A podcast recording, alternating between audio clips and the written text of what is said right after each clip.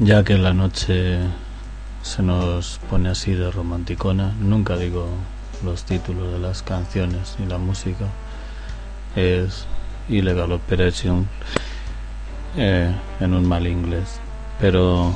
yo voy a lo que es la lectura pura y dura. Y lo que quiero es que no me ocurra como alguna vez, que, que no tenga buena calidad. Voy con la lectura de la literatura de los alejandrinos y los inicios de, de la latina, que como dije en el último, pues no es un teatro, a pesar de lo que pueda sonar. La literatura alejandrina o helenística, a fines del siglo IV, a fines del siglo I antes de nuestra era, la literatura en lengua griega se desarrolla dentro del mundo y del concepto cultural que se acostumbra a denominar alejandrino por ser la ciudad de Alejandría uno de sus focos principales o helenístico, por abarcar un vasto conjunto de tierras que han sido helenizadas, o sea, atraídas a formar parte de la cultura griega. La empresa imperial de Alejandro de Macedonia,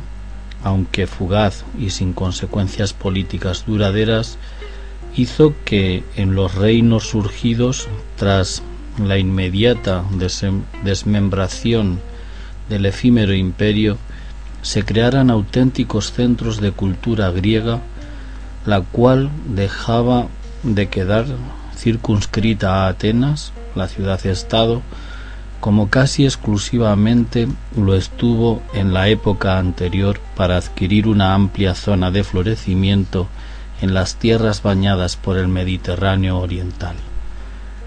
Los principales focos de esta cultura fueron las ciudades de Alejandría en Egipto,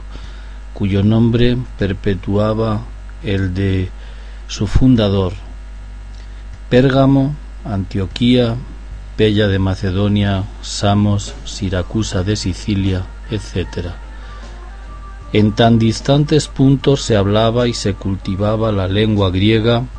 en su variedad común o koiné, tipo de lengua oficial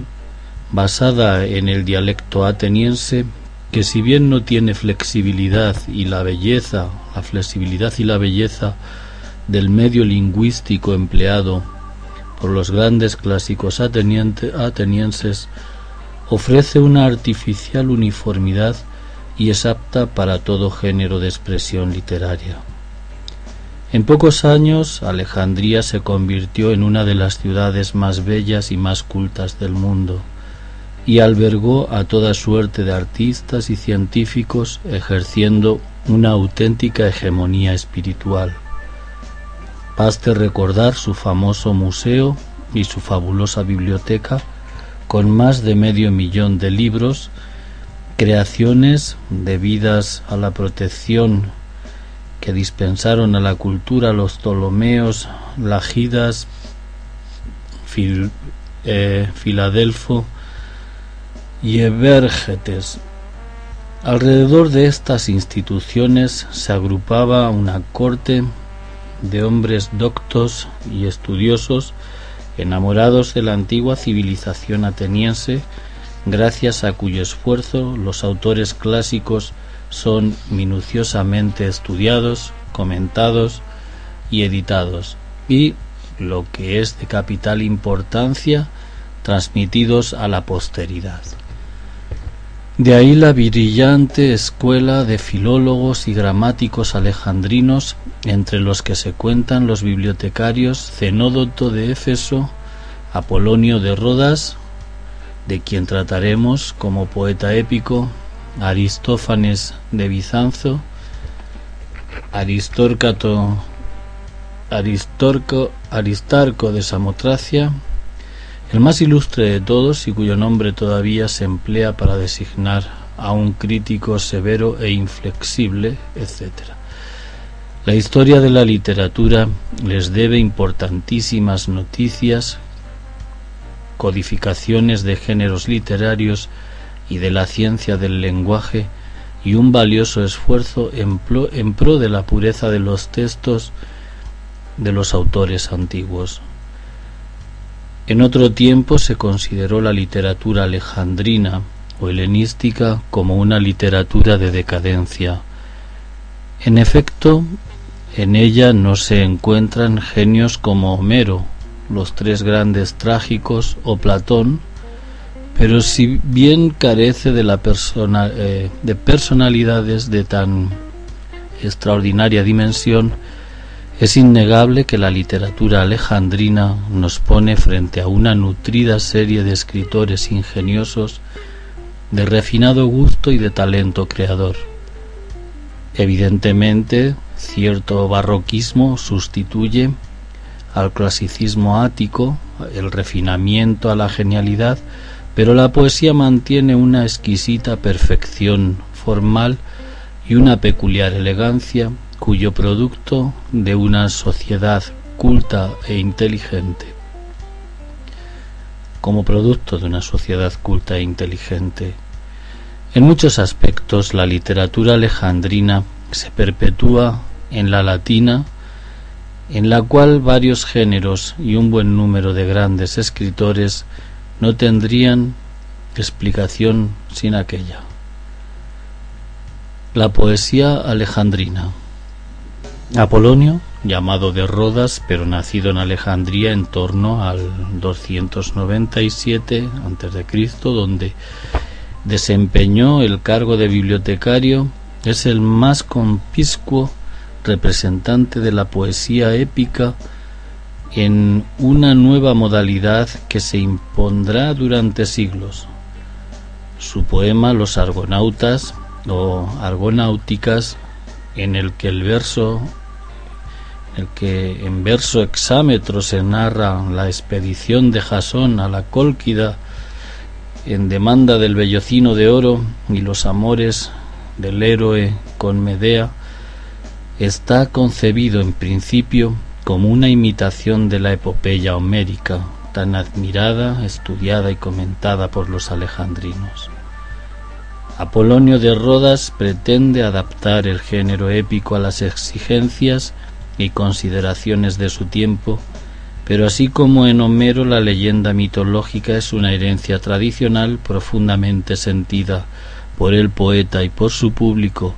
y aquel es en cierto modo la voz colectiva de éste,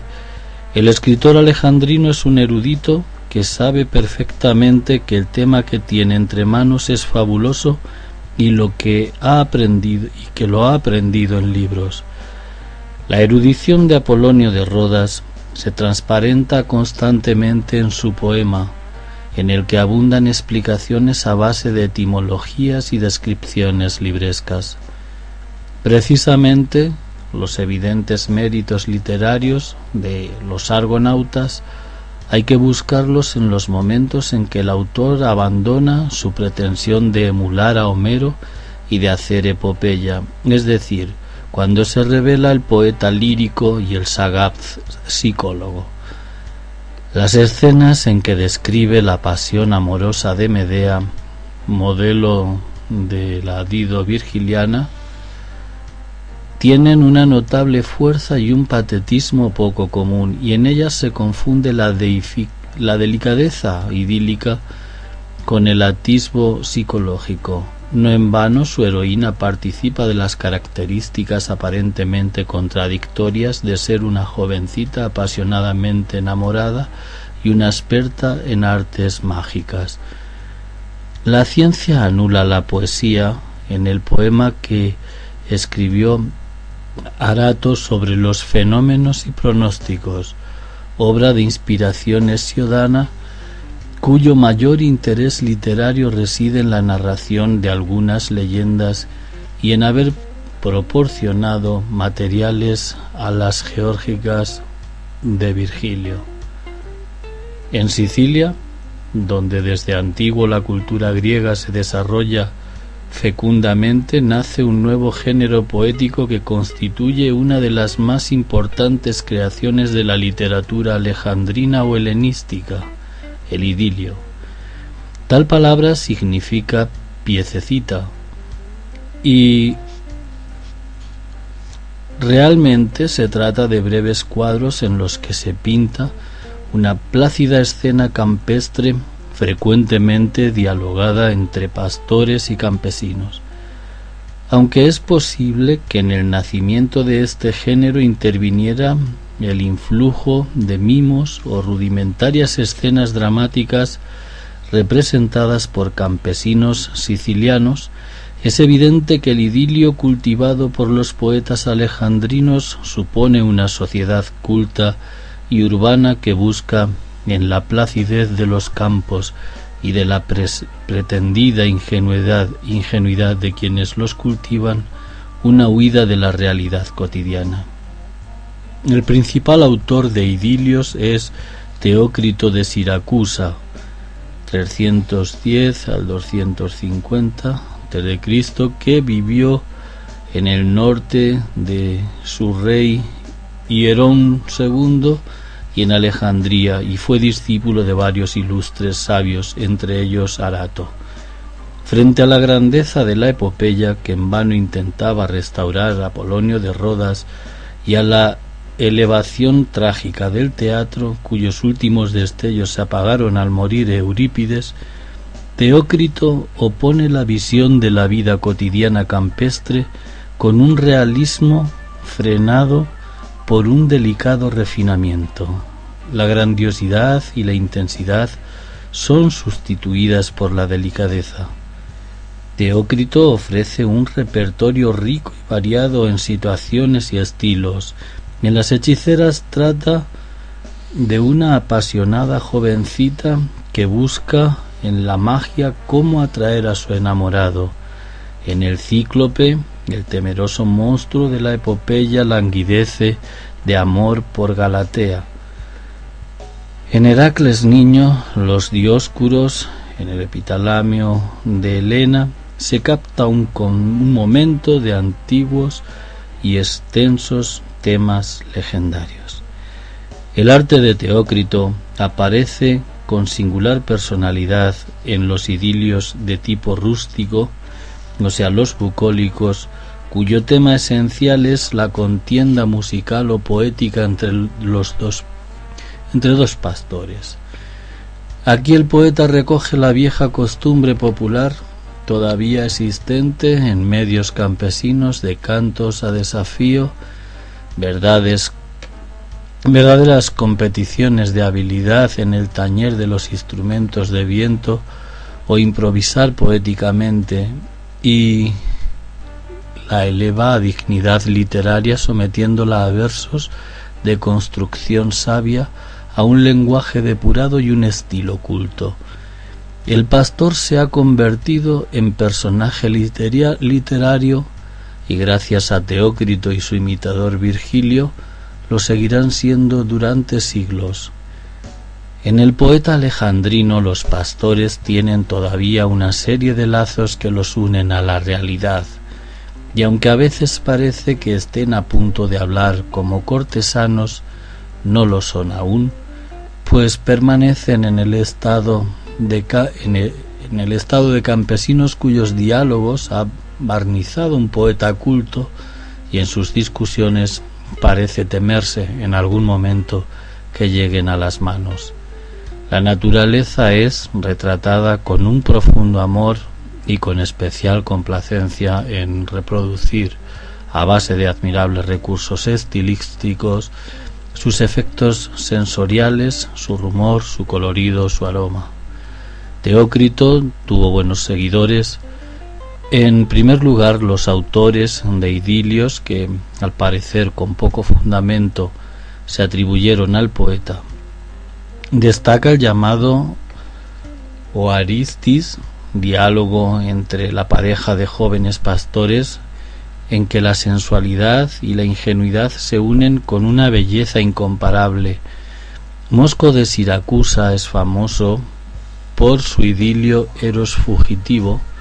graciosa ficción del pregón que hace público Afrodita reclamando a su hijo, el amor, que se ha escapado de su lado como un esclavo que huye de su amo. Bion de Esmirna es autor de canto fúnebre en honor de Adonis y de un epitalamio de Aquiles, poemitas no exentos de emoción y de refinado y armonioso estilo. Los poetas bucólicos ofrecen, dentro de la literatura alejandrina, la singular nota de disimular la erudición y la información libresca. Eruditos, todos ellos, tuvieron el acierto de desprenderse de la pedantería y de la ostentación de su saber para cifrar todo su empeño en producir una poesía espontánea y delicada. Distinto es el caso de Calímaco, 310 al 340, autor de más de 800 obras sobre temas históricos y filológicos y cultivador de toda suerte de géneros literarios, desde la tragedia y la epopeya hasta, las, hasta los breves epigramas. Estos, sus himnos y sus elegías son lo más notable de los fragmentos de su obra que han llegado hasta nosotros. Es un poeta de extraordinaria elegancia en la dicción, de notable elevación en sus evocaciones mitológicas, pero peca por su excesiva erudición y por su frialdad. Su himno a la cabellera de Berenice, conocido gracias a la traducción latina de Cátulo y a fragmentos originales hallados en 1929, gozó de mucha fama y se caracteriza por la ingeniosidad de la invención, especie de traslado de la fábula mitológica al acaecer de un suceso contemporáneo y por su elegante artificiosidad. Una de las obras más turbadoras y sorprendentes de la poesía alejandrina es Alejandra de, Licofrón, que vivió aproximadamente entre los años 320-283 a.C., no se puede clasificar dentro de un género literario determinado porque participa de las características de la épica, de la lírica, de la tragedia, del apólogo e incluso de la historia, fusión típica de la época alejandrina. Alejandra es un poema en cerca de 1500 versos yámbicos en el que, introducida por el mensajero que informa al rey Príamo, toma la palabra la hija de este, Casandra, aquí llamada Alejandra, y, presa de su espíritu profético, lanza sus largos e irrefrenables vaticinios en estilo buscadamente ininteligible, lleno de recónditas y elípticas alusiones mitológicas que se convierten en un río desbordado de audaces metáforas y que producen el efecto de un desvarío en el que el discurso se halla dominado por una fuerza misteriosa del trasmundo. El poema está construido con una calculada simetría en la que en sus diversas partes se equilibran casi matemáticamente en un premeditado esfuerzo de ordenación formal que busca contraste con su caótico contenido. La joven profetisa evoca la primera destrucción de Troya, vaticina la segunda, muerte de Héctor, de Troilo, de Priamo, la violación de la propia Alejandra por parte de Ayas. Ese día, como paloma violentamente al nido del buitre, en sus corvas garras enloquecida seré arrastrada. Los trabajosos regresos de los guerreros griegos a su patria, como el de Ulises y el de Eneas, a propósito del cual profetiza la fundación y el futuro poder de Roma dos siglos antes de Virgilio, y discurre sobre las luchas entre Asia y Europa. La tragedia, principalmente la de Esquilo y Eurípides, ha influido en algunos aspectos de Alejandra, obra que ya los antiguos denominaban poema oscuro, pero sin duda alguna Licofrón se inspira en el estilo sibilino de los oráculos exagerando la grandilocuencia y la audacia expresiva y retorciendo la sintaxis con sorprendentes recursos estilísticos. El hermético y misterioso estilo de Alejandra nos lleva a un mundo de la más fascinante poesía, en el que los viejos mitos se diluyen en meras abstracciones,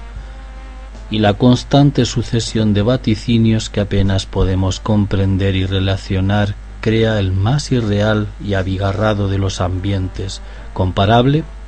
salvando las distancias, con las medievales profecías de Merlín y las experiencias líricas de barrocos y surrealistas. Otros escritores de la época alejandrina. Ya tratamos antes, en páginas anteriores, de la comedia nueva y de Menandro,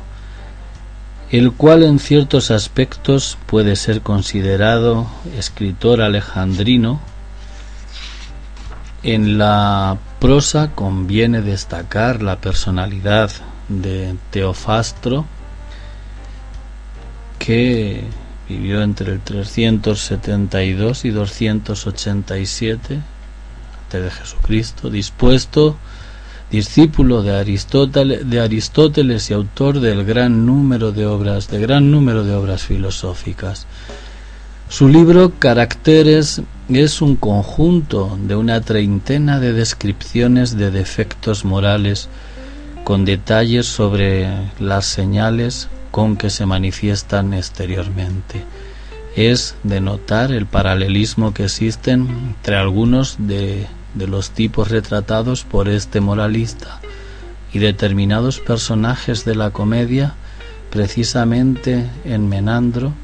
que fue discípulo de Teofastro. Entre los historiadores de la época alejandrina baste mencionar a Polibio, testigo presencial de la guerra de Numancia. La literatura clásica en lengua latina no por un prurito de orden o de ordenación cronológica, sino porque la evolución de la historia literaria europea lo exige así, después de tratar de los escritores alejandrinos o helenísticos, pasamos a los primeros cultivadores de la literatura en lengua latina, interrumpiendo la sucesión de la expresada en lengua griega. Con serias y numerosas razones, se ha puesto en duda la originalidad de la literatura latina clásica. En efecto, los principales géneros literarios tratados por los latinos, epopeya, teatro y poesía lírica, son evidentes importaciones de la literatura griega y los escritores que los cultivan tienen conciencia de ello, ya que a sabiendas y sin pretender disimularlo, imitan a los autores griegos. Grecia ejerce sobre Roma un avasollador influjo cultural desde las primeras manifestaciones de la literatura latina, debidas a escritores profundamente helenizados y luego, en el apogeo espiritual romano, pocos son los escritores que no se forman en las escuelas helenas o bajo la dirección de maestros griegos establecidos en Italia. Solamente en la, en la elocuencia, en la sátira y en la historia se advierte una fundamental originalidad en la literatura latina. Todo ello, no obstante, es más aparente que real y el problema no debe ser enfocado exclusivamente desde el punto de vista de la imitación y de la originalidad, de hecho, lo que ocurre es que substancialmente la cultura griega y la romana son una misma cosa, un complejo espiritual que va desplazándose de oriente a occidente y que gracias al poder imperial de Roma se impone sobre todo el mundo civilizado. La epopeya, cuyas primeras manifestaciones conocidas las sorprendemos en Asia Menor, con los poemas homéricos, reviste una gama de, modalidades hasta ir a parar al andaluz lucano. En realidad, eh, sucede que en el momento en que el pueblo romano adquiere su gran personalidad política, unificándose Italia a su mandato e interponiéndose la lengua del Lacio, la literatura en lengua griega se encuentra en una pendiente de decadencia y de amaneramiento, y lo que hace de la literatura latina desde sus inicios es continuarla y darle nuevo vigor con su ímpetu de pueblo joven y su vehículo lingüístico nuevo y capaz de asimilar los medios de expresión de los griegos, entre ellos el verso hexámetro. La literatura latina, más que una imitadora de la griega, es una continuadora y tal concepto existía con claridad en la mente de los romanos en toda época en toda la época clásica ya que de hecho ésta literariamente abraza todo el complejo grecorromano. Por esta razón los principales géneros literarios que ya se dan hechos en cuanto aparecen en latín las primeras manifestaciones de la epopeya en latín podrán ser poco logradas, pero no son tanteos primerizos sino ensayos de adaptación de modelos griegos ya perfectos. Lo mismo ocurre en la comedia latina, continuadora moral de la comedia nueva griega, en la que con toda claridad se supone el concepto de contaminación tan significativo del que se tratará más adelante. La lírica del tiempo de Augusto es una consciente continuación en temas, recursos estilísticos y combinaciones métricas de la literatura griega. Incluso el gran mundo poético de la mitología, básico en las literaturas clásicas, Roma lo extrae de Grecia y aunque lo modifique, trasladando a una forma latina los nombres de las divinidades y lo amplíe con algunos elementos propios, sigue siendo el mismo y conservando el mismo valor literario. Los primeros monumentos conscientes de la literatura latina aparecen después de la primera guerra púnica 264-241 a.C., es decir, en una época en que en la Italia meridional florecía la exuberante literatura alejandrina y los escritores nacidos en Sicilia como eh, Teócrito escribían maravillosamente en griego, su lengua natural. La literatura alejandrina será un modelo para los escritores latinos del tiempo de Augusto, que en muchos casos la llevarán a una insospechada perfección, como ocurre en Virgilio, por ejemplo, respecto a Arato y a Apolonio de Rodas y con menos diferencia respecto a Teócrito. Pero es digno de tener en cuenta que en los primeros tiempos la literatura latina naciente se halla más vinculada a la griega clásica que a la alejandrina. Los géneros más comunes entre los romanos en los umbrales de su cultivo literario son la epopeya, la tragedia y la comedia, o sea, creaciones de la Jonia y de Atenas en pleno clasicismo griego.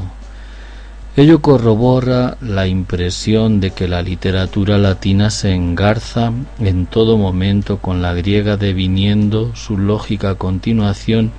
y que en aquella evolucionan y perduran los géneros creados por ésta. Roma buscará modelos en la literatura alejandrina cuando exista un ambiente de urbanismo y de refinamiento similar al que produjo aquella, o sea, en los días ya vecinos a la instauración del imperio. Primeras manifestaciones de la literatura en latín. Se tiene noticia de primitivas manifestaciones literarias latinas reveladoras de un sustrato tradicional autónomo de la cultura griega pero nos faltan documentos precisos y suficientes para poder enjuiciarlas certeramente. Las noticias más concretas se refieren a embrionarios tanteos dramáticos de los cuales se hará mención más adelante. Los primeros nombres de escritores conocidos de quienes se conserva algo de su producción nos llevan a la Italia meridional fuertemente helenizada. Se ha apuntado que mientras los ejércitos de Roma iban avanzando hacia el sur de la península, los escritores griegos nacidos afincados en Sicilia se trasladaban al oriente helenístico, tal vez huyendo de quienes para su refinamiento cultural podían considerar como bárbaros. Pero al propio tiempo estos escritores del sur permanecían allí o se encaminaban a Roma y se entregaban al cultivo de la literatura en latín. Este es el caso de Lucio Livio Andrónico, 275-200 a.C., oriundo de Tarento y llevado a Roma como esclavo de guerra, que tradujo la Odisea al latín en el autóctono metro Saturnio y que escribió varias tragedias de las cuales sólo conservamos nueve capítulos y comedias de las que sabemos el nombre de tres. Su producción dramática desarrollaba en, en latín temas de tragedia ateniense y de la comedia nueva, y en general cuantas noticias se tienen de este escritor, de hecho griego por su formación y latino por su lengua, nos lo revelan como un transmisor de grandes temas literarios de Grecia a, una Roma que está naciendo culturalmente y que se entusiasma por la civilización helena. De mayor dimensión literaria y de innegable originalidad es Gneo Nevio, 270 al 200 a.C., nacido y educado en el ambiente griego de Campania. Pero los soldados, pero soldado en los ejércitos romanos en la primera y segunda guerras púnicas, se conservan los títulos y los fragmentos de nueve de sus tragedias y de treinta y tres de sus comedias, obras en las que, al lado del avasallador influjo griego, aparecen rasgos y algunos temas de carácter indígena. En verso Saturnio escribió un poema épico sobre las guerras púnicas,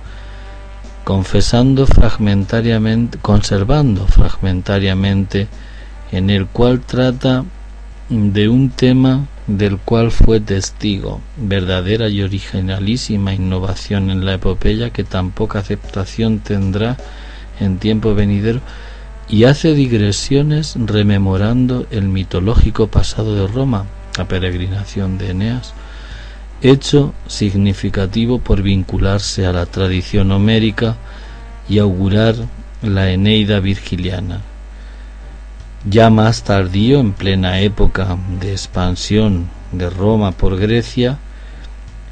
Quinto Ennio, en el 239 al 169 a.C., nacido en la helenizada Calabria,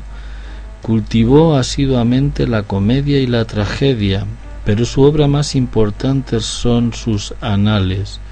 vasto poema de la historia de Roma, desde la fundación de la urbe hasta las campañas de Escipión el Africano y la guerra macedonia. En los primeros libros destinados a los orígenes romanos, la mitología era objeto de un desarrollo poético que dentro de la pura tradición de la epopeya se unía con temas locales. Con Ennio, el exámetro de origen griego, ya se ha aclimatado a la lengua latina en la que le espera una larga y fecunda vida. Escasos son los fragmentos conservados de las sátiras que escribió Ennio, pérdida de lamentar, pues se trata de uno de los pocos géneros al parecer genuinamente latinos. En cambio poseemos un millar de fragmentos de las que escribió Cayo Lúcilo 148 al 102 a.C., rico patricio nacido en los confines de la Campania que vivió en la época de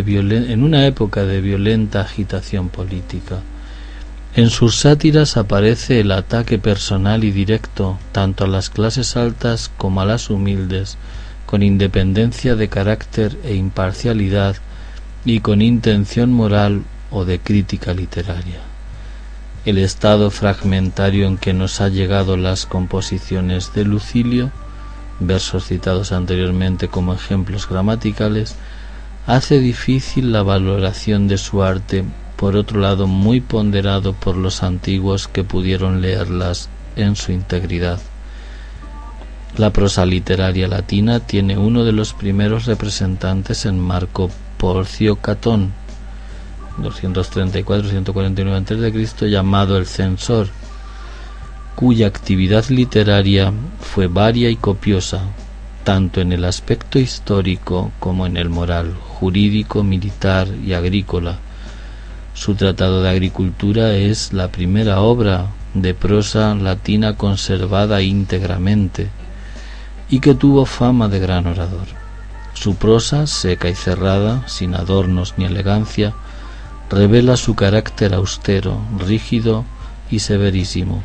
pero lo más importante es su declarada actitud en oposición a la cultura griega, fruto de un intransigente patriotismo.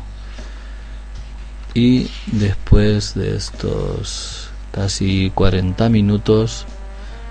en el próximo POTS os espero para seguir con la lectura y nos toca el teatro latino. Por hoy nos vamos despidiendo de este podcast y voy a hacer una voz impostada para que los demás vengan. Buenas noches.